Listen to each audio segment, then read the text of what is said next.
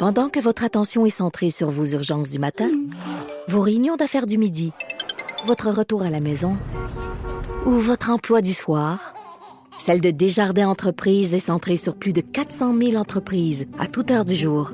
Grâce à notre connaissance des secteurs d'activité et à notre accompagnement spécialisé, nous aidons les entrepreneurs à relever chaque défi pour qu'ils puissent rester centrés sur ce qui compte, le développement de leur entreprise.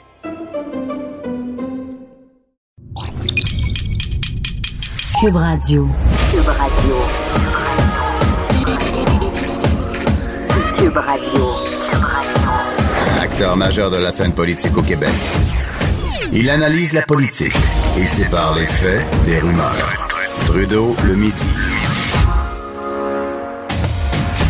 Bon midi tout le monde, aujourd'hui on est mercredi le 9 janvier 2019. Mon nom est Jonathan Trudeau, bienvenue dans Trudeau le midi à Cube Radio. Bien content de vous savoir à l'écoute, une journée qui est pas évidente pour pas mal tout le monde sur le réseau, euh, le réseau routier québécois.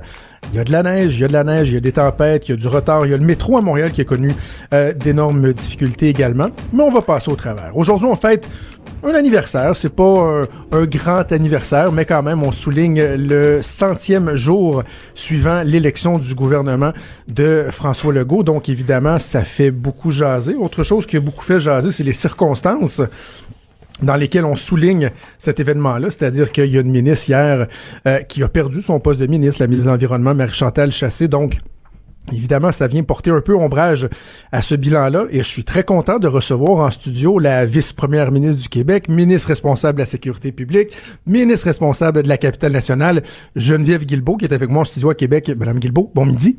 Bon midi, Monsieur Trudeau.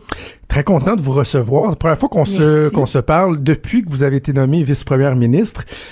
Avant de faire le, le bilan des 100 premiers jours, j'ai envie de vous demander, vous, comment vous vous adaptez à cette nouvelle vie-là, les responsabilités, tous les changements que, que, que, que ça apporte dans un quotidien? Très bien, je dois dire. Euh, je suis chanceuse, j'ai une bonne santé, puis j'ai, j'ai, j'ai une bonne famille, j'ai beaucoup de soutien autour de moi. Mais je dois dire que euh, c'est une très belle vie que j'ai la chance d'embrasser depuis le 18 octobre dernier. Des responsabilités importantes, mais tellement intéressantes que le premier ministre m'a confié. Donc, je, je, lui en suis très reconnaissante. Ministre responsable de la capitale nationale, faut dire, ça me fait un petit velours parce que je suis très attachée à Québec. J'ai toujours demeuré à Québec. Donc, je suis très heureuse de ça. Et évidemment, j'en ai souvent parlé. Moi, j'ai l'homme qui m'aide beaucoup chez moi, donc la conciliation travail-famille est d'autant facilité. J'ai des grands-mères aussi à la retraite qui participent au projet familial. Donc, euh, c'est une super belle aventure et puis je suis extrêmement heureuse. Le poste de vice-première ministre, j'ai trouvé ça intéressant quand euh, M. Legault euh, vous a nommé. C'est-à-dire qu'on a l'impression que chaque premier ministre fait un peu ce qu'il veut de, de, ce poste-là, lui donne les responsabilités qu'il veut bien. Euh, dans le passé, ça a été beaucoup un, un rôle de paraître. Je dirais les, les, les anciens vice-premiers ministres, vice-premiers ministres. Monsieur Legault, donc, a dit vouloir donner plus d'importance. Votre rôle de vice-premier ministre, vous le définissez comment? Jusqu'à maintenant, c'est un rôle, euh, bien évidemment, vice-première ministre, le nom le dit, donc euh, on, on, se substitue au premier ministre lorsque le besoin se présente, notamment quand M. Legault était à l'extérieur. Il m'est arrivé euh, de prendre sa place soit dans des événements ou dans des annonces publiques. Je pense au bilan de la dernière session parlementaire, entre autres. M. Legault était à la réunion des premiers ministres du Canada. Les vœux de Noël, hein? Euh, les vœux de Noël, hein? oui, dans les circonstances étranges qu'on a connues. Ouais. Alors, euh, j'ai dû prendre le relais. Euh, et donc, c'est ça, c'est une, c'est une belle responsabilité. Effectivement, on, on, le premier ministre a l'intention d'en faire une fonction euh, pas uniquement symbolique, mais bien substantielle. Euh, et moi, évidemment, j'embarque là-dedans à 100 je, je, suis très heureuse de ça. À date, j'ai accompli avec euh, beaucoup de, de, de, d'intérêt les, les mandats qu'on m'a confiés comme vice-première ministre. Et je pense que ça va s'accentuer au cours de la prochaine année et au cours des, des, trois prochaines années, euh, des quatre prochaines années, si je suis, euh, si, si Dieu le veut, comme on dit. Alors, c'est vous qui êtes désigné pour faire le bilan des 100 premiers jours. Évidemment, on va parler du bilan, mais il y a un élément qui est venu ombrager, si on veut, le bilan hier. C'est l'annonce du premier ministre euh, du retrait de euh, Madame Chassé du Conseil des ministres. Première question que j'ai envie de vous poser, est-ce que c'était habile de procéder à cette annonce-là? La veille d'une journée qui était somme toute prometteuse pour vous, parce que pas mal tout le monde s'entend pour dire que le bilan, il est bon après 100 jours. Pourquoi avoir fait ça hier à 4h15? Bien, écoutez, c'est sûr que euh, il faut prendre des fois des, des, des décisions qui sont euh, qui sont difficiles, qui sont délicates, notamment sur le plan humain. Euh, et à partir du moment où on prend ces décisions-là, vous savez comme moi, comme l'information circule rapidement, donc des fois il sert à rien d'essayer euh, de retenir l'information. Il vaut mieux être transparent, il vaut mieux être proactif dans la divulgation de cette information-là. Euh, et donc à partir du moment où la décision a été prise euh, par Madame Chassé et par le Premier ministre, je pense que c'était de bonne loi de la rendre publique parce que vous savez comme moi que ça aurait spéculé et là, la pression aurait été forte de toute façon pour qu'on dévoile l'information. Euh, mais j'ai envie de profiter de l'occasion pour avoir vraiment un bon mot pour Marie Chantal parce que moi c'est une collègue que j'ai découverte le 1er octobre dernier, une nouvelle venue en politique, une femme extraordinaire, une femme très dédiée, optimiste, qui a vraiment tout donné. Euh, mais bon, vous savez comment vous avez fait de la politique, ça fait appel à, à un ensemble de, de facultés et d'habiletés qui n'ont rien à voir nécessairement avec les carrières antérieures, avec le meilleur des CV, avec la plus grande compétence. Ben, Euh, et tout le monde n'est pas forcément des journalistes, des ça. gens des médias habitués au Kodak qui se plantent en arrivant euh, dans les médias. euh, en politique, ça s'est déjà vu aussi. Là. Donc, évidemment, c'est pas donné à tout le monde. Par contre, il y avait vraiment un risque euh, qui était pris de la part du premier ministre de nommer une néophyte autant en environnement qu'en politique à un poste aussi stratégique. Donc, hier, en quelque sorte, il y a quand même un constat d'échec. Il il y a un certain aveu qui est fait par le premier ministre. Ben, il y a un ajustement qui est fait euh, et je crois que c'est tout à l'honneur de Monsieur Legault de le faire aussi euh, rapidement, aussi prestement, parce que euh, on débute incessamment là, une nouvelle session parlementaire. Donc, euh, euh, on a un programme qui est costaud. Vous le dites, le ministère de l'Environnement, c'est un ministère qui est névralgique en 2019. La lutte contre les changements climatiques, c'est pas quelque chose de banal ou de secondaire.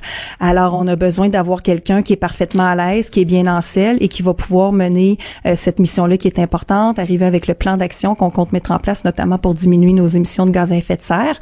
Euh, et je pense que Benoît Charette est la personne idéale. C'est un homme d'expérience, un homme euh, euh, dont on a déjà dit qu'il est suave. Et je- moi, j'aime bien cette épithète-là parce qu'effectivement, ça le représente bien. C'est un homme qui est calme, qui est pondéré, qui est intelligent euh, et qui euh, qui a des faits d'armes là assez euh, assez reconnus Ouais, comme étant assez oui. bons. Un parlementaire habitué, Mais- effectivement. Est-ce qu'il n'aurait pas été tout indiqué dès le 18 octobre dernier, ce qui m'amène à la question de la parité, parce que je suis certain que euh, vos collègues qui préparaient entre autres des visuels pour faire le bilan des 100 premiers jours ont apporté quelques ajustements au cours des dernières heures parce qu'il y avait sûrement le Conseil des ministres paritaires qui faisait partie des réalisations de ces 100 premiers jours-là. Là, finalement, c'est pas le cas. Est-ce que c'est pas trop contraignant de s'engager à respecter la parité? On a vu M. Charret par le passé eu de la difficulté euh, à le respecter après l'avoir fait. Mme Marois n'y est pas arrivée. M. Couillard non plus. Est-ce que c'est pas trop contraignant de promettre la parité d'un Conseil des ministres? Mais pour éviter que ce le soit, je pense que c'est justement important de ne pas être rigide dans cette volonté d'avoir la parité à tout prix. Nous avons eu la parité parce qu'il faut dire qu'il y a énormément d'hommes et de femmes compétents parmi nos députés. Donc, nommer 13 femmes, 13 hommes, euh, ça a été possible pour Monsieur Legault. Maintenant, on a toujours dit le premier critère, c'est la compétence. Et donc là vient le moment où on doit remplacer euh, Madame Chassé. Euh, et Monsieur Legault, il est allé avec la compétence. On, on a fait l'éloge tout à l'heure de Benoît Charette. C'est un homme, je pense, on s'entend pour dire qu'il y a toutes les chances de, de, de, de bien faire le travail. Alors, euh, alors ne pas s'entêter justement dans cette parité au détriment de la compétence, c'est un signe, je pense, de sagesse et de, de, de, de pertinence de la part du Premier ministre. Bon, tombons dans, dans le vif du sujet, dans le bilan des 100 premiers jours. Euh, à ma collègue Geneviève au Journal de Québec, au Journal de Montréal, vous avez dit que dans le fond, vous voulez gouverner pour le vrai monde. Euh, C'est qui ça, le vrai monde pour vous? Mais le vrai monde, évidemment, il n'y a pas de vrai monde et de faux monde, mais c'est une façon de faire référence à ce que j'ai appelé aussi cette majorité Ouais. silencieuse, souvent qu'on n'entend pas. Euh, vous connaissez bien le monde des médias, là, on entend souvent les, les mêmes personnes, les groupes, disons, plus organisés, qui ont des porte-paroles, euh, qui ont euh, des, euh, des, des, des opinions documentées, qui sont habitués de les faire valoir et tout ça. Mais il y a énormément de citoyens qui sont chez eux, qui sont insatisfaits d'une foule de choses, qui ne projettent pas nécessairement de se lancer en politique et qui n'ont pas cet accès à la tribune publique ou médiatique euh, et qui ont vu en la CAQ, je crois, une option politique enfin qui allait refléter justement ce vrai monde, Euh, la personne ordinaire, payeur ordinaire dans le sens de payeur de taxes standard, contribuable standard qui a l'impression de toujours contribuer sans nécessairement en avoir plus pour son argent, euh, qui oui doit utiliser sa voiture, qui serait bien ouvert à avoir du transport en commun, mais qui est content d'avoir un gouvernement qui est capable de dire on peut concilier les deux. Oui, il faut développer le transport en commun, mais oui, il faut, apporter des, des, des, des, des améliorations au système euh, pour la fluidité du système euh, routier. Alors, euh, ce sont toutes ces personnes-là qui ont vu en la CAQ un espoir d'avoir un gouvernement qui les représente, qui les reflète, qui est en phase avec leurs préoccupations. On s'enorgueillit beaucoup, nous, d'être proches des gens. Euh, on est tous des députés très près de nos citoyens. Donc, euh, tout ça va ensemble, à mon sens, et c'est important de ne jamais le perdre de vue, parce que le danger, je vous dirais, qui nous guette, avec 75 députés, on a une forte majorité, ce serait de s'asseoir sur cette majorité et de peut-être des fois perdre un peu cette connexion là avec le vrai monde. Je pense qu'on l'a vu dans les précédents gouvernements. On a eu un gouvernement, entre autres le dernier, assez déconnecté de la population malheureusement, et il faut éviter de tomber dans les mêmes pièges. Donc nous vraiment notre notre résolution pour l'année 2019 et pour le reste du mandat, c'est de rester résolument connecté Le pire, sur les citoyens. C'est qu'il y a des gens qui vous taxent de populisme, alors que dans les faits, s'il y a un, un- un- un élément qu'on peut donner à votre gouvernement, c'est qu'on a l'impression que vous êtes à l'écoute des préoccupations des gens. En fait, vous incarnez ces préoccupations-là, même si des fois, dans certains milieux, dans certains hauts lieux, ça déplaît. On a l'impression que vous êtes branché, mais comment on réussit à rester branché? Parce qu'il est là le défi. Hein? Exactement. Après quelques années au pouvoir, un premier mandat, un deuxième, un troisième mandat, c'est là que la déconnexion finit par s'opérer souvent. Oui, de façon des fois inconsciente, mais inexorable. Euh, et puis là, on se retrouve à un moment donné, on a été comme happé par un système ou happé par une machine qui nous dépasse. Donc c'est c'est euh, c'est c'est ce qu'on surveille nous et c'est ce devant quoi nous devons être vigilants et demeurer vigilants. Le premier ministre a été très clair lors de la sermentation des députés dans son discours. Il a dit vous devez demeurer. On est le gouvernement nous des gens et vous devez tous et chacun d'abord et avant tout demeurer des députés et demeurer directement connectés sur vos concitoyens. Euh, et donc, ça, c'est très important. Et déjà, dans les 100 jours, parce qu'il est question des 100 jours, si on regarde les premiers gestes qu'on a posés, déjà, on a choisi de siéger rapidement à l'Assemblée nationale cet automne. On aurait pu attendre après Noël, le temps de se préparer, tout ça. Euh, mais on a siégé une courte session de deux semaines qui nous a permis de déposer trois projets de loi. Et ces trois projets de loi-là sont assez symboliques, notamment le premier que j'ai eu l'honneur de déposer sur des nominations non partisanes. On en a eu un sur le cannabis, un autre sur la baisse et l'uniformisation du taux de taxation scolaire. Donc, ce sont tous euh, des projets de loi qui reflètent des promesses de longue date de la part de la CAQ. Et très rapidement, après notre arrivée au gouvernement, on les a opérationnalisés, on les a concrétisés euh, en le dépôt de ces projets de loi. Donc ça, ça donne le ton aussi, je pense. C'est cohérent, c'est responsable, euh, c'est euh, c'est fiable. Donc, c'est la fiabilité d'un gouvernement qui va de l'avant avec les engagements qu'il a pris. Il n'y a pas de surprise Ouais. et il y a de la cohérence. Qu'est-ce que vous répondez aux oppositions euh, qui disent ouais, mais en même temps, faut pas tomber dans l'idéologie. Par exemple, un exemple que tête, le cannabis, oui, c'est vrai, c'était une promesse de la CAQ de fixer l'âge minimum à 21 ans, mais il y a de plus en plus de voix qui s'élèvent, des gens qui disent ouais, mais est-ce que est-ce que c'est faisable, est-ce que c'est souhaitable? Est-ce qu'un nouveau gouvernement qui arrive en place doit garder ça, cette préoccupation-là en tête de dire ben il y a ce qu'on a promis, il y a notre volonté de réaliser nos engagements, mais des fois il y a la réalité des faits aussi.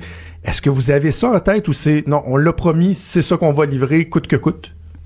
Oui, ben c'est un équilibre qu'il faut trouver.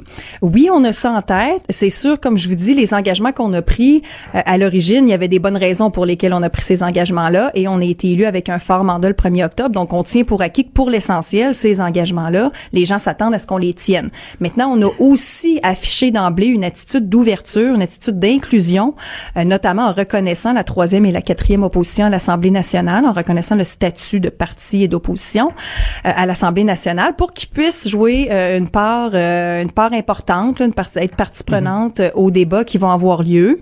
Donc, euh, en ce sens-là, c'est une attitude de main tendue envers les oppositions Euh, et on tient compte, bien sûr, des points de vue des uns et des autres. Un projet de loi, vous le savez, de toute façon, on peut pas l'adopter instantanément. Il y a des commissions parlementaires, il y a des gens qui vont venir donner leur point de vue, les oppositions, des groupes, etc. Alors, s'il y a lieu, on pourra faire des ajustements. Mais Par c'est exemple, sûr que sur les que promesses majeures, chose que vous pourriez L'âge, effectivement, puis l'interdiction dans les lieux publics pour le cannabis. Ça, ça bougera pas. Ça, ça a été vraiment un engagement répété sur lequel on bougera pas parce que les gens, puis moi je vais vous dire, je parle à des gens, à des parents là d'enfants qui vont être dans 5, 6, 7 ans exposés au cannabis. Les gens sont inquiets de ça. Faut rappeler que c'est le fédéral qui nous a imposé la, la- la légalisation du cannabis. Donc on doit nous composer avec ça les provinces, euh, tant bien que mal. Et nous, ce qu'on a toujours proposé, c'est de hausser l'âge légal. L'idée, c'est de d'éviter la banalisation de la consommation. C'est pas parce que c'est légal que c'est banal. Euh, on en a fait un peu notre slogan. Ah oui. Rappelez-vous, ça a été euh, Monsieur a Carman été- le répétait à quelques reprises. ça a été cocasse, oui. Euh, mais c'est vrai, le fond de l'affaire est vrai. Et c'est dangereux, le cannabis. C'est dangereux pour le cerveau. Jusqu'à 25 ans, c'est particulièrement dangereux. On peut développer des troubles de santé mentale et tout ça. Alors, euh, alors donc, oui, on va être ferme sur euh, l'âge et l'interdiction dans les lieux publics. Autre engagement qui avait été euh, répété à maintes, maintes reprises, c'est le test des valeurs. Bon, il y a eu le projet de loi pour ramener les seuils d'immigration à 40 000 par année. On a l'impression que le test des valeurs, lui, on, on sait plus trop où il se trouve dans le plan de match. hein. Il est encore là, Oui. euh, le, le- le- le- le test de connaissance des valeurs euh, québécoises. Par contre, c'est sûr que là, on vient juste d'arriver, donc on peut pas tout faire en même temps. Mon collègue Simon Jolin Barrette, ministre de l'Immigration, a quand même déjà déposé justement les nouvelles cibles pour 2019. On s'est engagé à diminuer temporairement euh, les seuils d'immigration à 40 000. Il a déposé les cibles officielles pour 2019 à 40 000, mais il travaille euh, sur plusieurs fronts là, parce qu'il y a beaucoup de choses à faire pour améliorer les, les, les, les problèmes avec notamment les délais pour le traitement de l'immigration. Vous savez qu'on a des milliers de dossiers qui en ce moment sont en, en suspens là, au ministère de l'Immigration. Euh, il y a toutes sortes de problèmes. Il y a le fédéral aussi à prendre en compte là-dedans parce qu'il y a une partie qui est de juridiction fédérale. Simon est déjà en discussion avec le fédéral et ça avance bien. Je dirais il y a une belle il y a une belle ouverture aussi du côté du gouvernement fédéral, de mon côté aussi dans les dossiers que j'ai eu à traiter avec eux. Alors donc tout ça pour dire que Simon travaille sur un plan plus intégré, plus complet qu'il aura l'occasion de présenter dans les prochains mois. Le temps file. Deux derniers éléments euh, sur lesquels je vais vous entretenir sur la laïcité, sur les signes religieux. On se rend compte que bon, le gouvernement essaie de trouver des positions qui euh, pourront être appuyées par les partis d'opposition. Bon, on parle par exemple de clause grand-père pour les enseignants, peut-être. Dans le journal ce matin, pour les policiers, vous parlez peut-être d'être relocalisés dans d'autres tâches. Est-ce que ça vous agace, ça, de de, de, de, de, de pas pouvoir mettre en place exactement ce que vous aviez prévu, c'est-à-dire aucun signe, et sinon, ben, il y aura peut-être, oui, ultimement, des pertes d'emploi? Mais effectivement, le principe, c'est d'interdire le port de signes religieux chez des employés en situation d'autorité. Donc, à partir du moment où le, le port du signe religieux va devenir interdit, on a toujours dit, nous, encore là, on va avoir une ouverture. La personne peut se relocaliser dans un autre emploi dans la même organisation ou dans le même giron d'activité. Donc, ça, c'est bien évident. Ou peut, évidemment, retirer son signe religieux le temps de la prestation de travail. À ce moment-là, le problème est réglé aussi.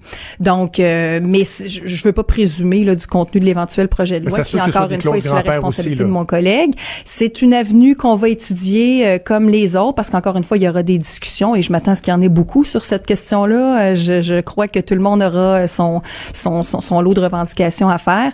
Alors, euh, encore une fois, mon collègue Simon pilote le dossier. Mais on va avoir une attitude d'ouverture. On va écouter ce que les gens ont à nous dire et ensuite, on va prendre les décisions qui s'imposent. Avant de vous laisser, troisième lien.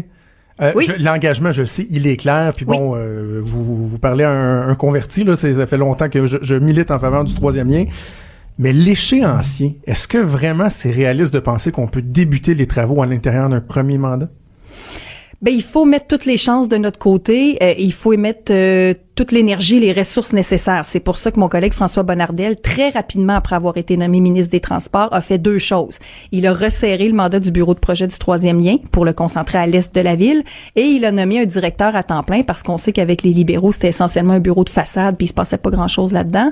Alors là, maintenant, on a un vrai bureau de projet du troisième lien sur lequel un gestionnaire travaille à temps plein avec une équipe. Alors oui, on a toutes les chances de pouvoir faire avancer le projet suffisamment pour qu'on ait la première pelletée de terre Oui. d'ici Ça 2022. Il sera pas complet. là. On traversera pas sur le troisième lien en 2022, mais les travaux vont être amorcés. OK, ben on va suivre ça. Euh, Geneviève Guilbeault, vice-première ministre, ministre de la Sécurité publique et ministre responsable de la capitale nationale. Merci beaucoup d'avoir pris le temps, puis on vous souhaite Merci une, euh, une bonne continuité dans ce mandat qui s'amorce. Merci beaucoup. À gauche, à droite, au milieu. Tout le monde est le bienvenu. Jusqu'à 13, vous écoutez Trudeau le midi. Cube Radio. Je vais revenir un instant sur euh, l'entrevue que je viens d'effectuer avec euh, la vice-première ministre Geneviève Guilbeault. Un exercice qui est toujours un peu difficile de faire un bilan comme ça parce que bon, on a un temps qui nous est imparti. On voudrait parler en profondeur de tous les dossiers. Malheureusement, c'est pas possible de le faire. Je voulais quand même prendre le temps d'aborder plusieurs dossiers avec elle. Mais reste que euh, il y a des questions que j'aurais aimé pouvoir continuer à poser. Tu sais, par exemple, sur Marie-Chantal Chassé, faut, faut vraiment reconnaître qu'il y a, eu, une erreur majeure de la part du premier ministre.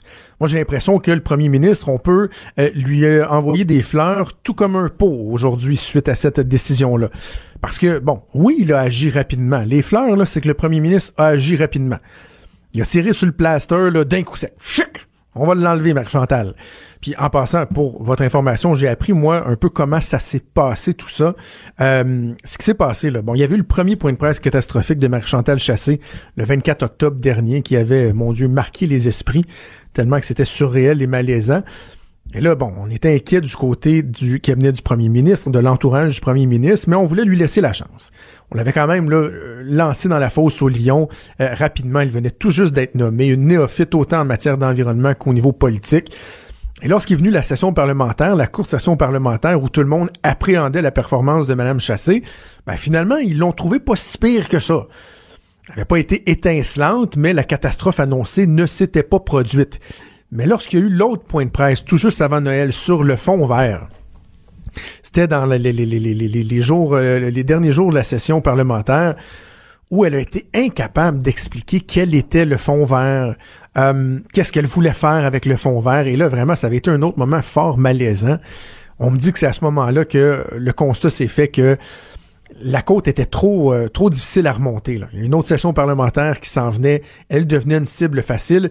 Et ce que j'ai appris, c'est que avant même Noël, il y a euh, un membre de l'entourage du premier ministre, c'est pas le premier ministre lui-même, mais qui a rencontré Mme Chassé pour adresser la situation avec elle dans le fond, on a un peu télégraphié ce qui s'en venait. On a convenu de se reparler après le congé des fêtes. Et eh ben tout ça a mené à la rencontre que M. Legault a eue avec elle euh, lundi. Euh, et que bon, on a compris qu'il a fortement invité, invité à convenir avec lui qu'il était euh, préférable qu'elle laisse sa place. C'est quand même une, erreur majeure. Tu sais, M. Charette, tout le monde dit qu'il est bon. Sauf que il était bon aussi le 18 octobre dernier lorsque le Conseil des ministres a été nommé et on avait choisi de le laisser de côté. Ce qui me fait dire que la euh, maudite parité, ce n'est pas bon. Une zone paritaire, ah ben oui, de tout faire pour inciter les femmes davantage à se présenter euh, en politique, à les encourager, euh, à souligner le fait qu'il y a davantage de femmes, etc. Oui, et François Legault avait déjà fort bien réussi dans ce sens-là. On a un nombre record de femmes élues. Il y avait un nombre record aussi de candidates, si je me trompe pas, euh, près de la moitié, ou c'est pas plus, même la moitié des, des, des, candidates qui étaient femmes dans les 125 comtés. Il en avait déjà beaucoup fait. Il pouvait viser une zone paritaire comme ses prédécesseurs l'avaient fait. Mais le seul qui avait réussi à atteindre la parité avant lui, c'était Jean Charest en 2007. Et il l'a plus jamais refait après, lors des, nominations euh, subséquentes de son Conseil des ministres. Il s'était rendu compte que c'était trop difficile. Demeurer dans une zone paritaire, même chose pour Pauline Marois, même chose pour Philippe Couillard. Il aurait dû s'en tenir à ça. Ça l'a poussé à, à causer euh, une bévue qui malheureusement vient ombrager son bilan des 100 jours, je le disais. Parce que le bilan, là, il est bon. Là. Moi, hier, j'étais en train de finaliser ma chronique pour le journal ce matin sur le bilan où j'avais essentiellement que de bons mots à dire, malgré certaines réserves, certains bémols. Il y a eu quelques couacs, comme je l'avais dit euh, à l'époque, sans faire de mauvais jeu de mots avec la CAC. Mais là, moi, j'ai été forcé de réécrire mon texte, parce que ce qui retient l'attention, finalement, c'est ça. Mais il reste que c'est un bilan qui est, euh, somme toute, positif dans l'ensemble. Et vraiment, moi, j'insiste sur un point parce que c'est difficile de juger l'action du gouvernement. Je faisais un calcul ce matin, on parle des 100 premiers jours du gouvernement. Mais si on, enlève le fait que dans les 17 premiers jours, il n'y avait pas de Conseil des ministres, hein, 1er octobre, élection, 18 octobre, euh, c'est la nomination du Conseil des ministres. Le lendemain, on arrive aux affaires, donc il n'y a pas une décision de prise avant ça. Enlever à ça le congé de Noël, si on termine le 21 décembre, les fins de semaine, parce que j'imagine que les ministres ont quand même pris euh, quelques jours euh, de repos pour respirer un peu, ben, ça donne autour de 45 jours vraiment. Là Donc, c'est difficile de, juger l'action. Ce qu'on voit, c'est que le ton, il est intéressant. C'est un gouvernement qui semble vouloir euh, aller de l'avant avec ce, euh, ce, ce, ce, ce- ce qu'il avait promis. Mais moi, je retiens beaucoup la réaction des Québécois. On parle aux gens, je lis des commentaires des lecteurs, des auditeurs. Et vraiment, les gens ont l'impression qu'au mois d'octobre dernier, on votait un peu par dépit pour la coalition Avenir Québec. François Legault, là, il, il déclenchait pas les passions. là. Il n'y a pas personne euh, qui rêvait à la CAQ, il n'y avait pas des grandes manifestations et tout. Non, on voulait se débarrasser des libéraux, puis on voulait plus rien savoir du Parti québécois. Donc les gens avaient voté un peu en dépit, mais là, les gens regardent aller la CAQ, on a l'impression que les gens ont envie d'y croire.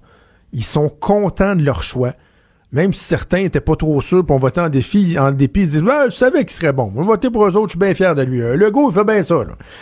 l'impression que c'est un peu ça, les réactions populaires. Donc, tant mieux pour eux, c'est bien. Si on compare aux 100 premiers jours du gouvernement Couillard ou du gouvernement Marois, euh, ça avait été beaucoup plus difficile, mais il reste que là, la barre, elle est très, très, très haute pour la coalition Avenir Québec.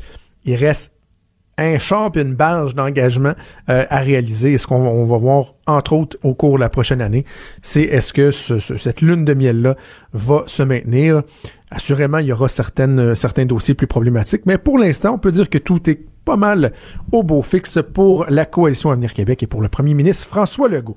Bougez pas, au retour, on vous parle de la- de l'adresse à la nation, du Grand Orange hier. Trudeau, le sexe symbole de la politique. Ah, c'est Jonathan, pas Justin. Trudeau le midi. Cube Radio. Notre spécialiste en politique américaine. Euh, bon début d'année, Luc. Bon début d'année, Jonathan. Content de te retrouver. J'ai l'impression que les prochaines semaines seront encore fort euh, palpitantes et évidemment, on va suivre ce qui se passe aux États-Unis euh, avec toi. Hier, Oui, euh, un discours à la nation de la part du président Trump. son premier. C'est ça, j'allais dire. On note que c'était la première fois qu'il le faisait pour parler de la sécurité, de son fameux mur. Qu'est-ce que tu retiens de l'exercice? D'abord, pas certain que ça avait été prévu pour ce genre de discours-là. Habituellement, quand on regarde traditionnellement, historiquement, le discours qu'on fait, qu'on retransmet à partir du bureau ovale, c'est un discours c'est un outil finalement que le président se garde la plupart du temps pour expliquer les choses à la nation ou encore pour rassurer la nation. Et je discutais avec avec Benoît justement euh, ici à Cube ce matin en disant j'avais l'impression hier que le discours c'était pour inquiéter les gens.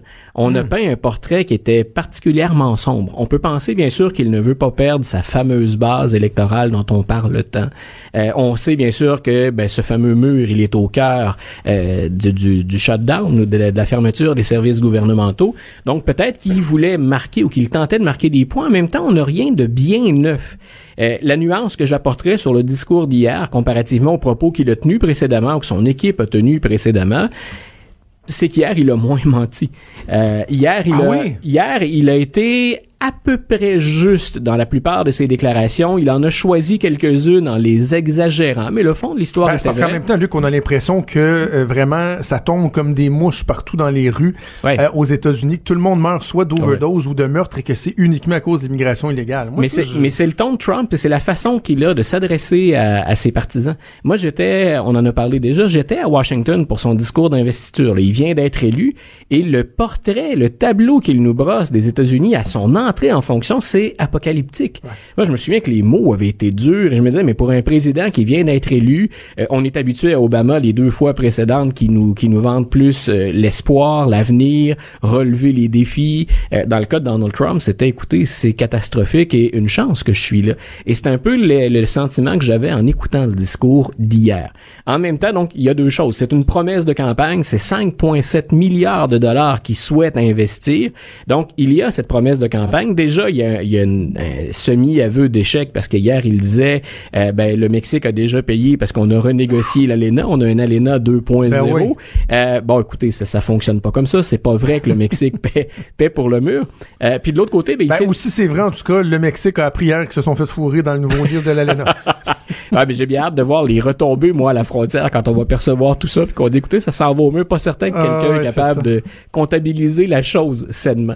Mais de l'autre côté, donc, il y a bien sûr sûr le fameux shutdown et c'est très clair dans les sondages. Les Américains considèrent que le président Trump est responsable de cette impasse-là. Et, et donc hier, lui, là, dans, dans les exagérations hier soir ou dans les semi-vérités, il y a le fait qu'il dit, écoutez, moi, je suis prêt à mettre de l'eau dans mon vin. D'abord, la frontière, on est en pleine crise. C'est une crise de l'âme américaine. Donc, crise de l'âme américaine parce qu'on prend pas soin des gens qui vivent chez nous, de notre côté de la frontière. Puis en même temps, c'est une crise humanitaire. De l'autre côté, on est pris pour retourner des gens. On n'est pas toujours capable de le faire dans des conditions qui sont Et il dit, ben, j'accepte. Finalement, c'est un compromis qu'il laisse entrevoir. Ben oui. J'accepte de remplacer mon mur qui est, entre nous, on se dirait qu'il est en dur. Hein? On pense à un mur plein. Concrete. Euh, voilà, en concrete. Donc, il dit. Voilà, ben il dit moi j'accepte finalement ce que les démocrates ont proposé. Les démocrates ont jamais proposé ça, mais une clôture finalement de lattes d'acier. Donc il tentait. il dit pour qu'on puisse voir ce qui se passe de l'autre côté, comme s'il n'y aurait pas des tours, des caméras. des- Écoute, c'est tellement difficile parfois d'analyser ça et de ne pas rire parce que il- il a exagéré un certain nombre de choses. Ça fait plusieurs euh, plusieurs fois qu'il souligne qu'il y y a des coyotes partout le long de la frontière puis que c'est fou le nombre d'immigrants qui meurent euh, entre les pattes des coyotes. Qu'il a comparé le mur hier, par exemple, au fait que Jonathan, dans autour de ta maison, t'aurais pu installer une clôture pour te protéger de tes voisins ou protéger de tes enfants des voisins. Les États-Unis étaient court arrière, même combat. Donc c'est un peu ce qu'il a laissé entendre hier. Il revenait sur une ancienne déclaration disant Obama le premier a construit hein, autour de sa nouvelle demeure à Washington Ah. une vaste clôture. On est allé filmer, il y en a pas. Donc c'est difficile de rester pleinement sérieux. Mais reste qu'hier, il récupère cet outil-là pour tenter de marquer des points, puis tenter de montrer à sa base, puis à une partie des États-Unis, peut-être des indépendants, que ce mur-là est une nécessité quand on écoutait argument pour argument, maintenant je suis pas américain, hein, on, le- on le répète souvent, on- nous ne votons pas aux États-Unis. Quand on écoutait Chuck Schumer puis Nancy Pelosi, Ouais. qui, qui avait l'air figé hier, Deux faces de plâtre. hein. voilà, ah, c'était incroyable. Non, on, on s'attachait pas à leurs propos par enthousiasme ou par, euh, par un charisme débordant. Reste que leurs propos avaient du sens. Et il disait hier, on reconnaît que la sécurité à la frontière, c'est un- un- une chose qui est importante. Nous reconnaissons qu'il y a une situation qui est pas loin de la crise humanitaire. Ce qu'on dit depuis le début, c'est pas la sécurité, ce n'est pas important. Ce qu'on dit depuis le début, c'est que ce mur-là, finalement, c'est une crise enfantine de Donald Trump et on ne va pas dépenser d'argent pour un mur, alors qu'il y a beaucoup d'autres moyens d'intervenir auxquels M. Trump lui-même référait. On va miser sur la technologie, on va miser sur des renforts, on demande des euh, euh, l'équivalent d'un travailleur social à la frontière pour accueillir les nouveaux immigrants légaux, parce qu'il y en a plus d'immigrants légaux, euh, des agents frontaliers aussi. Donc on dit, écoutez, on est prêt à intervenir et à débloquer des budgets. Ils ont même ouvert la porte hier, et moi je pensais que M. Trump serait peut-être tenté euh, de mettre le pied dans, dans, dans, dans cette ouverture, dans cette porte ouverte. Euh, ce qu'on a dit hier, c'est écoutez, entendons-nous sur le budget, sur l'essentiel du budget, Ouais. pour éviter que 800 000 personnes et les gens qui bénéficient de leurs services euh, ne paient le gros prix. Donc, il y a des gens toujours en disponibilité qui travaillent sans salaire. Il y a des rapports d'impôts qui sont mal produits. Il y a des ce qu'on appelle les food stamps ou euh, l'aide finalement alimentaire qu'on distribue euh, vraiment à vitesse variable et qui pourrait à un moment donné manquer. Donc, on dit écoutez, solutionnons le budget et gardons à part les négociations sur le mur.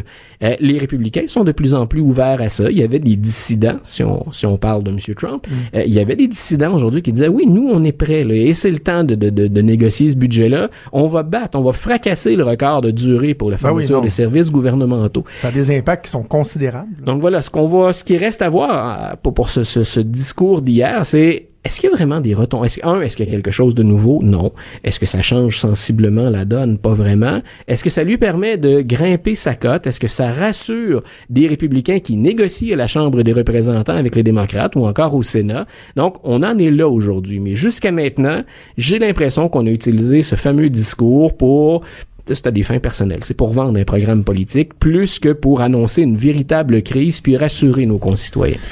Faut quand même mentionner qu'à une certaine époque, les démocrates appuyaient, euh, en Oui. tout cas pas le projet de mur nécessairement Non. tel quel de Donald Trump, mais ça refait surface au cours des derniers jours le fait que il fut une époque où les démocrates étaient pas mal favorables à ça. Il y a des, il y a des portions, il y a des moments où on a, où on était en faveur, puis il, il fallait voir aussi quelle portion on voulait protéger. Par exemple, M. Trump dit hier, écoutez, il y a de la drogue, 90% rentre par la frontière. Ce qu'il ne dit pas, c'est que ça rentre pas dans la section non protégée où lui souhaite construire un mur. Cette Ouais. drogue-là rentre par les sections où il y a déjà des agents frontaliers Donc, la solution, c'est pas le mur. La solution, c'est comment peut-on mieux effectuer euh, des saisies, des inspections, des contrôles à la frontière? Comment peut-on déjouer visiblement des trafiquants qui sont rusés? Mais ces gens-là ne passent pas dans, dans des trous. Hein, c'est pas une passoire. Ils passent déjà par des endroits où c'est légal. C'est un peu ce que les démocrates ont dit. Ils ont dit oui, on n'a jamais été contre ça. Et il y a déjà, on l'oublie, une portion de la frontière qui est fortifiée. Une partie pour laquelle Barack Obama était d'accord comme démocrate, puis pour laquelle Chuck Schumer, M. Trump y a fait allusion hier dans, dans son allocution, pour laquelle Chuck Schumer, le meneur des démocrates au Sénat, était également en accord. Ce qu'on dit, c'est maintenant, c'est assez. On ne pense plus, selon les études et les coûts, que ce soit profitable. Je répète, mais allons-y côté nouvelles technologies, puis allons-y également avec un renforcement des agents frontaliers. Moi, Luc, ce qui m'a heurté dans l'exercice hier, parce que bon, on peut pas reprocher à un président, un élu de militer en faveur d'un engagement qu'il a fait. Tu sais, je veux dire, c'est dans son programme, il le fait, il, il tente de dénouer les passes. et il a été élu en le disant. C'est pas, pas une surprise. Mais hier, il a dit, et, et j'ai fait un tweet là-dessus qui a, euh, qui a, mon Dieu, euh, déclenché les passions hier soir. là. il a dit combien d'autres meurtres commis par Ouais. des immigrants illégaux avant que nous agissions? C'était sa première adresse à la nation. Lorsqu'il y a des tueries de masse aux États-Unis, lorsqu'il y a Parkland qui survient, lorsque les gens disent ça doit plus arriver, on a un problème. Est-ce qu'on l'a entendu dire combien d'autres tueries de masse euh, devront survenir avant qu'on agisse, alors que le problème des tueries de masse, comparé à l'immigration illégale et supposément les meurtres qui se produisent là tout à, tout- à toutes les minutes, Ouais. on a l'impression que le problème est pas le même. Et Pourtant, il accorde beaucoup plus d'importance à Ta celui-là. réserve et ton gazouillis, ça va avec euh, et, j'appuie en passant. là. si ça déclenche les, les passions, ben écoute, j'assumerai avec toi la, la vague de, de, de passion. Mais à chaque fois qu'il parle du terrorisme, à chaque fois qu'il parle de l'immigration, à chaque fois qu'il parle de la frontière, quand on regarde le nombre de crimes commis ou le danger réel que ça représente pour les États-Unis, il y a rien qui approche, mais même pas de très très très loin, ce que moi j'appelle parfois du terrorisme intérieur, c'est-à-dire une, une forme finalement d'utilisation de recours aux armes qui provoque et c'est triste. Et je vais commencer ma session comme enseignant. Là, je suis certain que j'aurai à parler d'une tuerie ou de plusieurs tueries pendant le trimestre. C'est une très très très sombre prédiction, mais c'est continuel. Et hier, quand je disais que M. Trump avait été un peu plus honnête que d'habitude dans ses propos, il a, euh, il y est allé de quelques anecdotes sur des immigrants qui finalement étaient des criminels et qui ont commis des actes répréhensibles. On ne va pas Mais le nier. entendre un président donner des exemples de meurtres à coups de marteau sur Ouais. un crâne, j'ai trouvé ça particulier aussi. Et c'est et c'est que c'est nettement exagéré. Et nos auditeurs vont peut-être se dire c'est arrivé pour vrai, bien sûr. Ah oui. Mais c'est arrivé pour vrai en comparaison proportionnellement où devez-vous investir vos efforts? Dans ces quelques cas ou dans comme tu l'as souligné, dans des cas beaucoup plus graves, beaucoup plus nombreux. Si c'était simplement un rapport de coût, il y a des vies humaines bien entendu, mais on investirait dans la lutte ailleurs. Et effectivement, le président américain ne semble pas s'inquiéter de ça. Il va plutôt prendre quelques statistiques à son avantage et les amplifier, espérant créer euh, une réaction sympathique à sa cause. OK, parlons de d'autres dossiers parce qu'il y a, il y a- il y a d'autres euh, y a d'autres trucs sur le sur le feu, Ah oui. sur le back burner. Paul Manafort, qu'est-ce qu'on a appris au cours des dernières heures et est-ce que vraiment ça tend à démontrer petit peu par petit peu davantage qu'il aurait pu avoir une certaine collusion, on sait pas encore si directement avec Trump, mais on en est où? Qu'est-ce qu'on a appris? Ce qu'on a appris, c'est majeur et, et tout le, le, le, le- le cirque autour de, de cette télé-réalité d'hier. On avait Stormy Daniels en même temps. Je sais pas si t'as vu pliait son l'anecdote, qui pliait son linge en Vous sous-vêtements. l'avez pas regardé là. Non, ben moi non plus, j'ai pas, je, je suis pas sur Instagram. Mais on dit, écoute, on, on relance Donald Trump avec Stormy Daniels. Il y a Ah, qu'aux. États-Unis ces jours-ci qu'on peut voir ça. Euh, mais euh, pour Paul Manafort, finalement, derrière tout ce cirque, on a oublié l'information importante. Pour la première fois, et ce sont des documents qu'on a déposés en cours, les avocats de Paul, Ma- de Paul Manafort, et quand est venu le temps de divulguer certaines, de, certaines des informations, on a mal caviardé le document. Et les journalistes ont été capables d'assembler les propos. Et ce qu'on montre, pour Donald Trump et pour Ma- Manafort, c'est majeur. Jusqu'à maintenant, quand on parlait de collusion, bon, justement, on en parle. Quelles étaient les preuves tangibles? J'ai quelque chose de net sur la table. Ça, c'est de la collusion. On n'avait rien. Et M. Trump le soulignait avec raison. Il n'y a rien qui est sorti. Hier, ça laisse entendre qu'il y a eu de la collusion. Ce sont des échanges de renseignements entre Paul Manafort, quand il est directeur de la campagne, Oh. avec un de ses associés en Ukraine, mais qui a ses entrées au gouvernement en Russie. Et il semble que M. Mueller l'ait interrogé là-dessus et qu'il détienne des preuves qu'on ait transmis de l'information qui s'est rendue par la suite jusqu'en Russie. C'est la définition même de la collusion. Donc, on Sauf verra. qu'on sait pas si Manafort le faisait, par exemple, si c'est le cas uniquement pour sa poche à lui, Voilà. ou s'il y avait une implication Et du- M. Manafort, pour nos auditeurs, là, il a fait une carrière de, de, de deal ou d'entente comme ça, plus ou moins honnête, toujours à la limite. Euh, ben là, hier, ça implique aussi plus que sa personne ou que les intérêts avec pour lesquels il a travaillé avant de travailler pour Donald Trump. Ça implique aussi Donald Trump cette fois-ci. Donc, on verra. Oh. Est-ce que M. Mueller est arrivé encore là?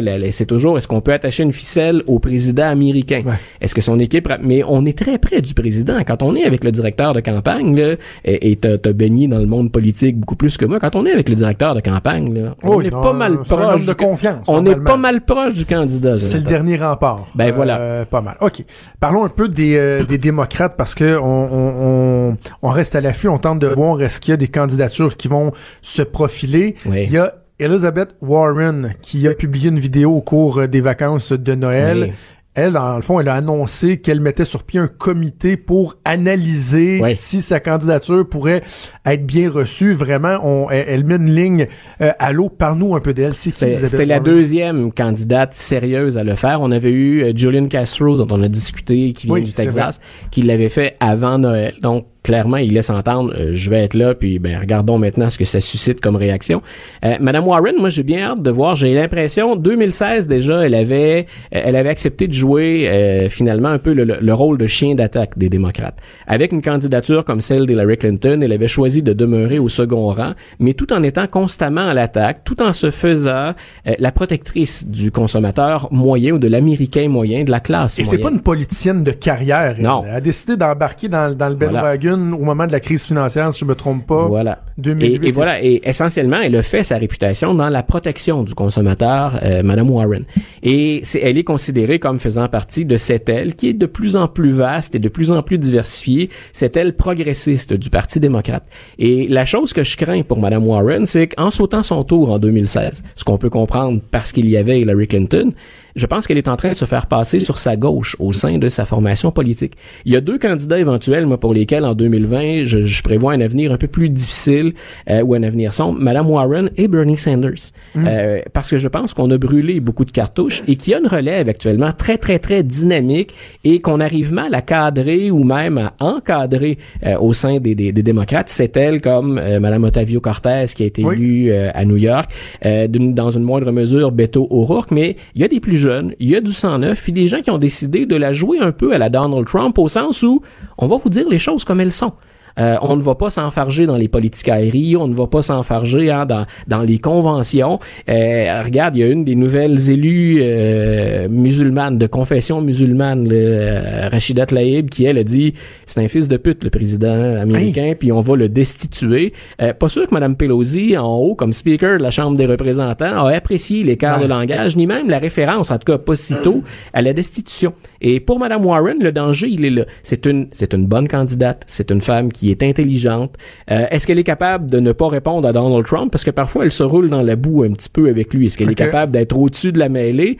Euh, c'est une candidate sérieuse. Il y a d'ailleurs une belle qualité d'ensemble dans les, les candidatures Elle est pas jeune, elle non plus. Là. Je veux pas Non, faire de ah, non, non. mais c'est un élément qu'on doit regarder avant Ben, avoir 70 si, ans. si on parle de relève et qu'on a dans la relève Joe Biden, Bernie Sanders et Elizabeth Warren, euh, on on n'a plus la même signification à la relève que ce qu'on a accordé longtemps en, en politique. Donc, on, on verra. Mais ce que, c'est ce que je crains. C'est une belle candidature. Ça peut intéresser. Pour les femmes qui souhaitent porter une femme à la présidence et qui étaient déçues qu'Hillary Clinton ait perdu, écoutez, Mme, Mme Warren, c'est quelqu'un de crédible. Moi, je pense que sur sa gauche, en tout cas, on va la menacer beaucoup plus euh, qu'on ne le fait en Les 2016. démocrates risquent d'aller beaucoup, beaucoup à gauche. Tu parlais d'Alexandria euh, Ocasio-Cortez. Oui. Bon, elle, elle est jeune, elle est dynamique, fait parler d'elle et tout, mais elle propose des taux d'imposition à 70 là, pour les riches. Là. Voilà. Et, C'est- et ça, on en ça a va à parlé. gauche pas mal. Et on en a parlé avant les fêtes. Et moi, c'est une des choses que je veux surveiller jusqu'en 2020 parce qu'on aura beaucoup dans notre assiette euh, pour, pour la session en, en cours. Euh, c'est une des choses que je veux surveiller. C'est on va trouver, si M. Trump parlait d'armes euh, aux États-Unis hier, l'arme du Parti démocrate, elle est où présentement? On veut quelqu'un de plus centriste, on veut un personnage plus âgé, plus expérimenté, rassurant comme Biden, ou on veut secouer les, hein, on veut secouer la cage un peu plus. Moi, je pense que traditionnellement, on fait plus centre-gauche, centre-droit que très progressiste, comme l'est actuellement la relève démocrate. Mais on pense qu'on a peut-être fait une erreur en écartant Bernie Sanders aussi en 2016. Donc, si on a fait une erreur, on va peut-être être tenté d'aller encore un peu plus sur la gauche. Mais M. Trump a beaucoup, beaucoup de choses à gérer. Euh, les dirigeants du Parti démocrate doivent se creuser la tête actuellement, puis se demander dans quelle direction on va aller. Assurément, il y a des gens sur le terrain qui y vont de, de, de mini-sondages régulièrement. Ce sera pas plate au cours de la prochaine année. Luc et la liberté, toujours un plaisir de te parler. On t'écoute en semaine à tous les matins avec Benoît Dutrisac. Puis tu viens faire ton tour On à chaque a, on semaine a un avec petit moi. rendez-vous hebdomadaire. Donc, on se donne rendez-vous la semaine prochaine, Jonathan, avec plaisir. Salut Luc la liberté, notre spécialiste en politique. Les vrais enjeux. Les vraies questions.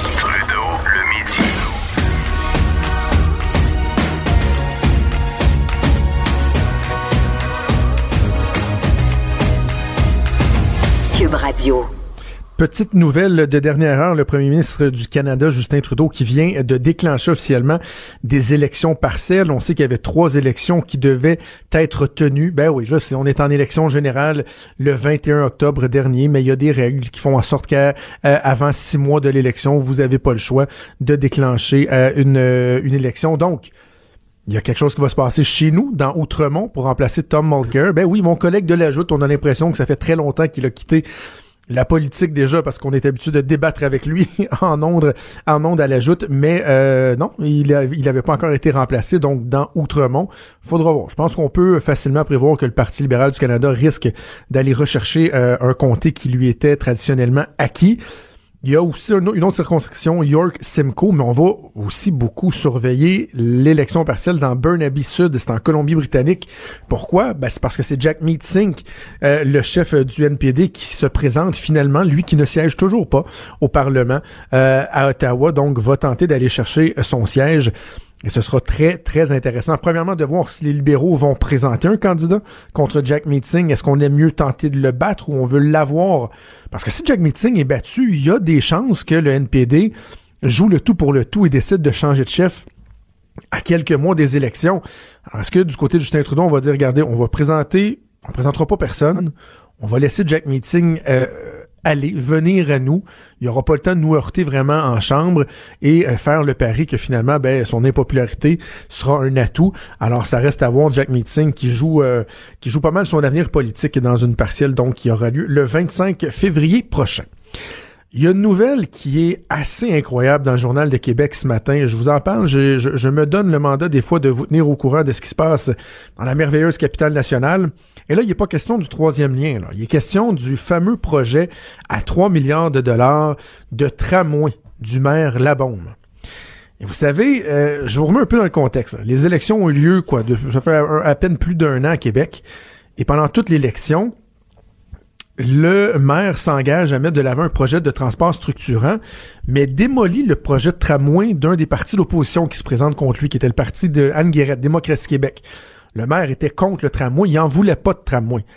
Et quelques semaines après l'élection, je pense que c'est même pas deux mois après, on apprenait que finalement, le maire optait pour un projet de tramway. Et là, rapidement, le gouvernement de Philippe Couillard a sauté là-dedans en disant oui, oui, oui, on va être là, on va financer.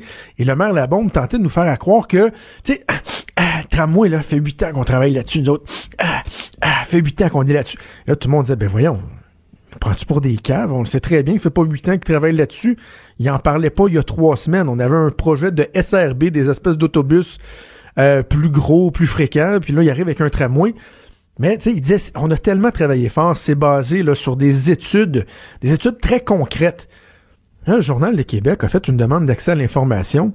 On a obtenu, dans le fond, le document sur lequel la Ville de Québec se serait basée pour effectuer son choix. Quand j'étais au secondaire, dans les années 90, j'ai fait des documents, des présentations qui ressemblaient à ça. Tu sais, mettons, on, vous demandait de comparer, là, je sais pas moi, des villes, des moyens de transport, tiens, des animaux, euh, les différents types de, de, de, nature, la toundra, la... Et là, vous faisiez un petit tableau, là, dans le temps, on commençait à se familiariser avec Word, un petit tableau, là, puis là, un grand carré, l'autre colonne, ça va être deux carrés de large, Et là, on découpait une petite photo parce qu'on n'avait pas d'imprimante couleur, puis c'était pas facile d'aller chercher des photos sur Internet. On décollait une photo, puis on allait coller ça à côté. Et là, on faisait, par exemple, une page par objet, et on présentait ça à l'école. Ben, c'est là-dessus que s'est basé le maire de Québec pour engager tout le Québec, parce que le gouvernement provincial va payer euh, une bonne partie de la donne et le gouvernement fédéral aussi, pour nous engager dans un projet de 3 milliards de dollars. Imaginez, il y a une petite pho- photo de tramway, puis ça dit description. Le tramway est une forme de transport en commun urbain ou interurbain à roues en acier circulant sur des rails plats et qui est implanté en site propre ou encastré. Avantage moderne, confortable, fiable, silencieux et non polluant, forte capacité, incitatif pour le développement urbain. Inconvénient coût de construction relativement élevé, déplacement nécessaire des infrastructures souterraines, impact visuel, euh, impact visuel ouais important, ne peut contourner les obstacles, durée de vie 30 ans, niveau de service haut. C'est là-dessus que le maire de Québec s'est engagé à dépenser 3 milliards de deniers publics en disant ce projet-là, là, non, non, mais il est étoffé. On sait où est-ce qu'on s'en va. Il va y avoir du monde dans notre tramway. Vous allez voir, ça va être quelque chose de rare, là. Alors que dans les faits, on comprend que finalement, on s'est basé sur très peu de choses. J'ai l'impression qu'on n'a pas fini d'entendre parler du projet de tramway, en tout cas Régis Labombe, qui vient assurément de donner des munitions aux partis d'opposition. Cube.